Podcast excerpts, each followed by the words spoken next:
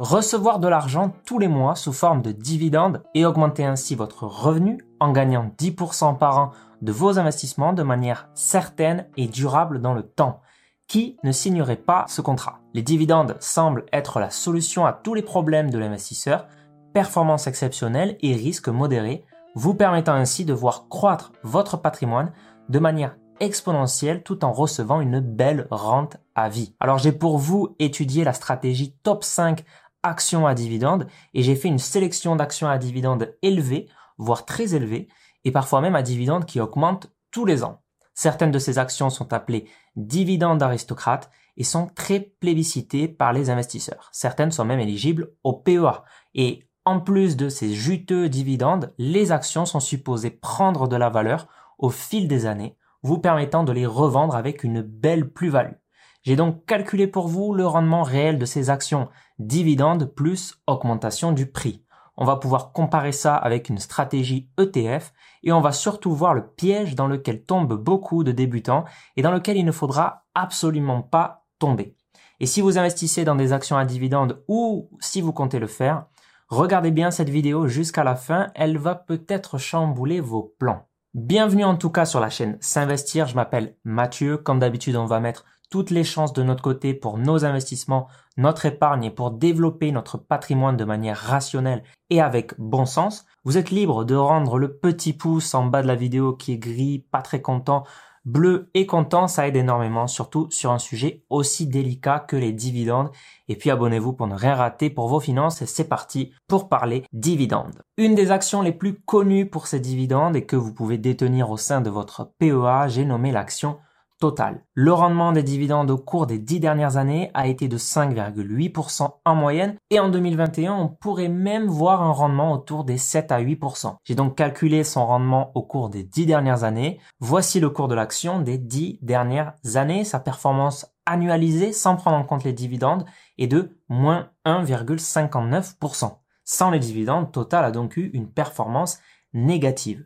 Mais heureusement, les dividendes sont là. À partir de l'historique des dividendes qu'on retrouve sur le site de Total, j'ai pu recréer la performance réelle de l'action Total et on voit bien sur ce graphique que la prise en compte des dividendes, donnant la performance réelle de l'action, ici en rouge, apporte cette fois-ci une performance positive. Cependant, sa performance réelle, dividende prise en compte, a été de 3,83% par an sur les dix dernières années. Ce qui est finalement très peu. Si on compare l'action totale avec dividende au CAC 40, avec dividende aussi, l'action en rouge a sous-performé le CAC 40 en bleu. Le CAC 40 a lui eu une performance de 7,27% par an depuis 10 ans, performance que vous auriez facilement pu obtenir avec un simple ETF répliquant le CAC 40 au sein de votre PEA. Total n'a donc pas été un bon investissement au cours des dix dernières années. Un investissement sur un simple ETF CAC 40 aurait été beaucoup plus performant et au passage plus diversifié et moins risqué. Aujourd'hui, on voit énormément d'articles et de vidéos qui parlent d'actions à dividendes comme étant l'investissement ultime et beaucoup parlent de l'action totale avec son dividende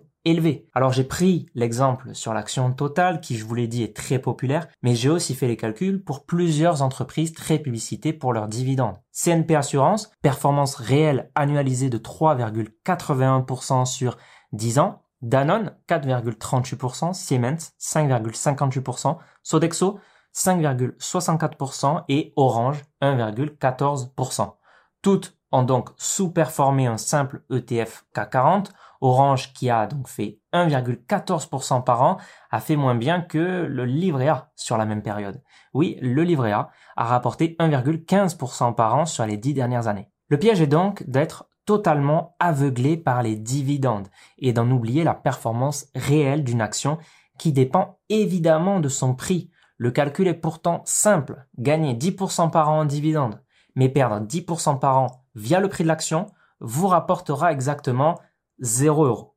Pour les friands des marchés américains, j'ai aussi fait le calcul pour l'entreprise Realty Income, qui verse des dividendes tous les mois et qui est connue pour être l'action à dividende ultime. Sa performance réelle, dividende prise en compte au cours des dix dernières années, a été de 9,45% par an. Et si on la compare à son indice, le S&P 500 en dollars, lui a fait 12,77% par an sur la même période. Et oui, cette performance du S&P 500, vous aurez pu facilement l'obtenir encore une fois avec un ETF au sein de votre PEA. Et ces écarts de performance constatés viennent creuser un écart énorme de gains avec les intérêts composés. 10 000 euros placés sur les 10 dernières années sur l'action totale auraient généré 4 500 euros de gains contre 10 200 euros pour un ETF K40. Sur 30 ans et avec les mêmes paramètres, l'ETF aurait généré plus de 50 000 euros de plus que l'action totale et avec beaucoup moins de risques pris. Vous pouvez facilement simuler ces résultats avec l'Excel intérêt composé offert, le lien est dans la description. À l'appui de ces résultats, la théorie et les recherches scientifiques ont démontré la non-pertinence des dividendes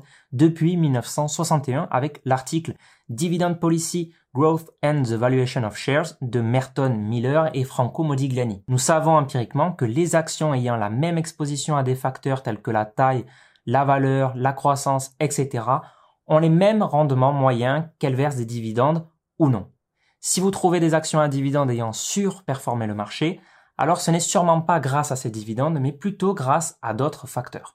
Il faut en fait impérativement comprendre, comme je vous le disais dans plusieurs vidéos, que le versement de dividendes a pour effet immédiat de diminuer le prix de l'action du montant du dividende. On a parlé de l'action totale par exemple, qui verse de gros dividendes et dont le cours a pourtant fait moins 1,59% par an depuis 10 ans, en effet, dès que Total verse 3 euros de dividendes par action, l'action chute dans le même temps de 3 euros. Si vous êtes quand même friand de dividendes, sachez que vous pouvez vous créer votre propre dividende en vendant une partie de vos actions quand vous avez besoin de cash. L'opération est identique à un versement de dividendes. Alors certains me répondront que vendre une partie de ses actions fait diminuer son nombre d'actions.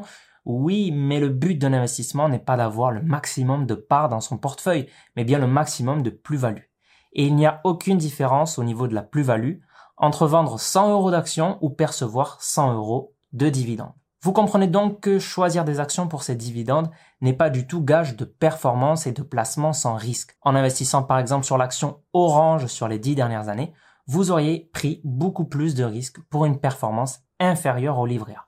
Et si en plus vous comptez réinvestir ces dividendes pour faire fructifier votre patrimoine à long terme, alors à quoi vous servent réellement les dividendes? Ici, je ne veux attaquer personne, aucun youtubeur ou blogueur, mais simplement remettre en perspective tout ce qu'on voit et entend au sujet des dividendes. Le but est de vous aider, vous, afin d'optimiser vos investissements et de mettre le maximum de chances de votre côté. Sachez qu'il existe des recherches scientifiques, des stratégies appuyées qui ont fait leurs preuves, soutenues notamment par des prix Nobel de l'économie et des résultats empiriques solides, qui nous disent qu'il existe une bonne façon d'investir pour la plupart des gens, à savoir à partir d'ETF. Si votre objectif est d'investir à long terme, il n'y a pas de meilleure approche, et si vous souhaitez aller plus loin dans la stratégie ETF, vous pouvez lire mon livre numérique gratuit sur les ETF et d'autres ressources offertes dans la description. Merci d'avoir écouté ce podcast. C'était Mathieu de S'investir.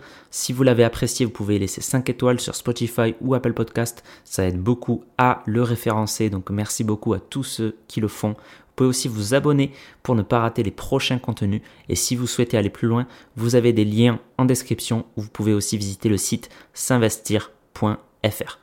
On se dit à la prochaine.